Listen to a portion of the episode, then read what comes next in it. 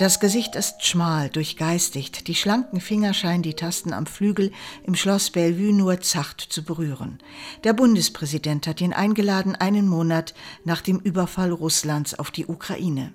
Silvestrow ist am 9. März 2022 frühmorgens geflohen, mit seiner Tochter und der Enkelin, vorbeigefahren an Tausenden von Flüchtenden. Er erinnert sich. Я, я сказал, что ну как-то поскольку я тут нахожусь, я ехал.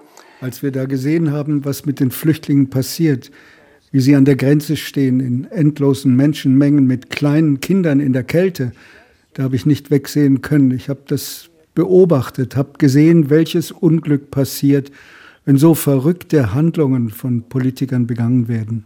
Politiker, die für irgendwelche geopolitischen Fantasien Menschen in so viel Leid treiben und ihr friedliches Leben zerstören. Da habe ich es gesehen, dieses unendliche Leid. вот, вот такую. И когда я ехал, начал знак бедствия такой. Der Komponist glaubte zunächst, dieses Leid nicht in Töne, in Musik fassen zu können, ein Irrtum. Seine leisen meditativen Klänge ziehen die Gäste des Bundespräsidenten in den Bann.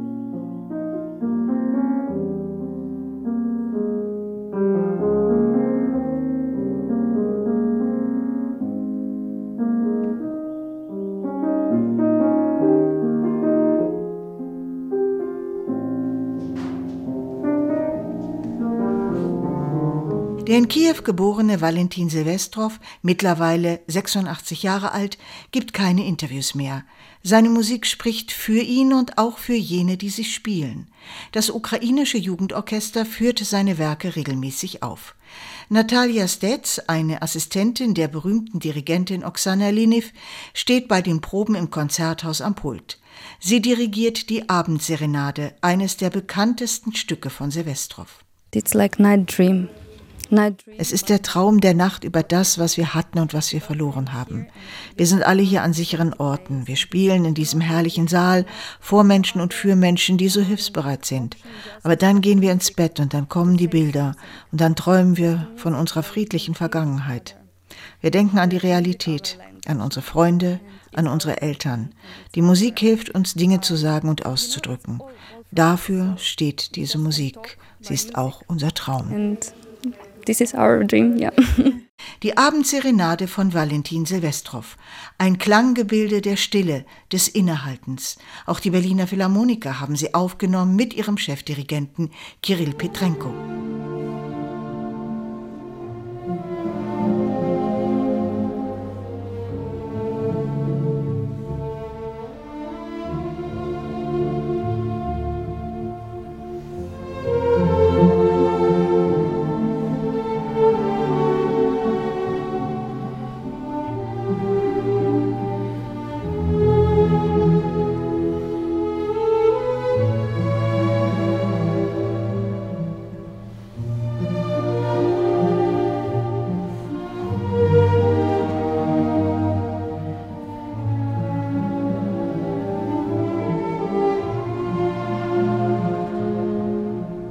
Die Stille ist stilbildend für alle Silvestrow-Kompositionen und das erklärt er selbst in einem Fernsehgespräch folgendermaßen.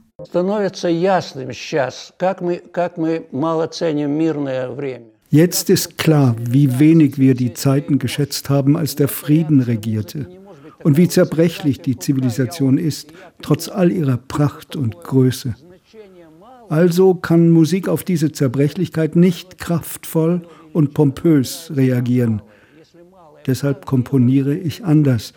Die Bedeutung des Kleinen, des Zarten wird immer größer. Die Welt ist so laut und sie wird die Beute des Monumentalen. Dieser Radau-Monumentalismus ist wirklich unerträglich. Wir sind seiner überdrüssig und müde, wollen nur noch zurück in die Stille. Ruhig, ruhig muss es werden.